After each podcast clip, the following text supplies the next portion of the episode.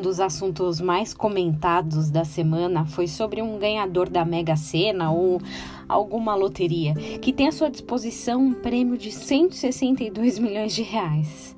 A polêmica é que a pessoa não se identificou, não foi atrás do prêmio e pelo atraso ela pode até ficar sem essa fortuna a busca do vencedor começou. E eu imagino que todos aqueles, né, todo mundo que fez o jogo, foi lá conferir mais uma vez os números.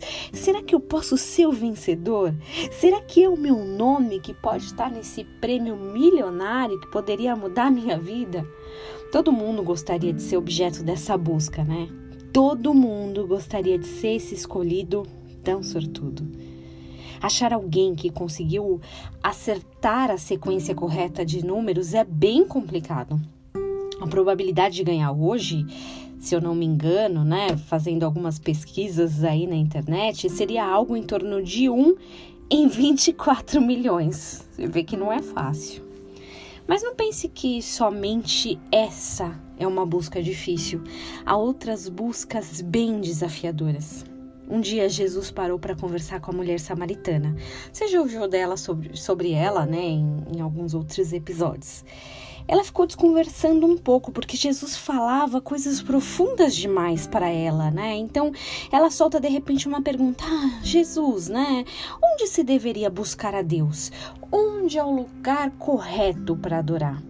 Então Jesus responde: Mas vem a hora e a hora já chegou em que os verdadeiros adoradores adorarão o Pai em espírito e em verdade, porque são estes que o Pai procura para seus adoradores.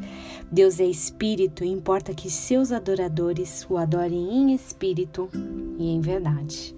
João 4, 23. O ponto não é sobre o lugar, mas sobre ser um adorador em espírito e em verdade. Alguém que não adora somente quando canta ou em um lugar específico, mas vivendo uma vida de adoração, uma vida que exalta o nome do Senhor. Essa é uma busca difícil, mas é essa busca, é nesta busca que eu desejo ser encontrada.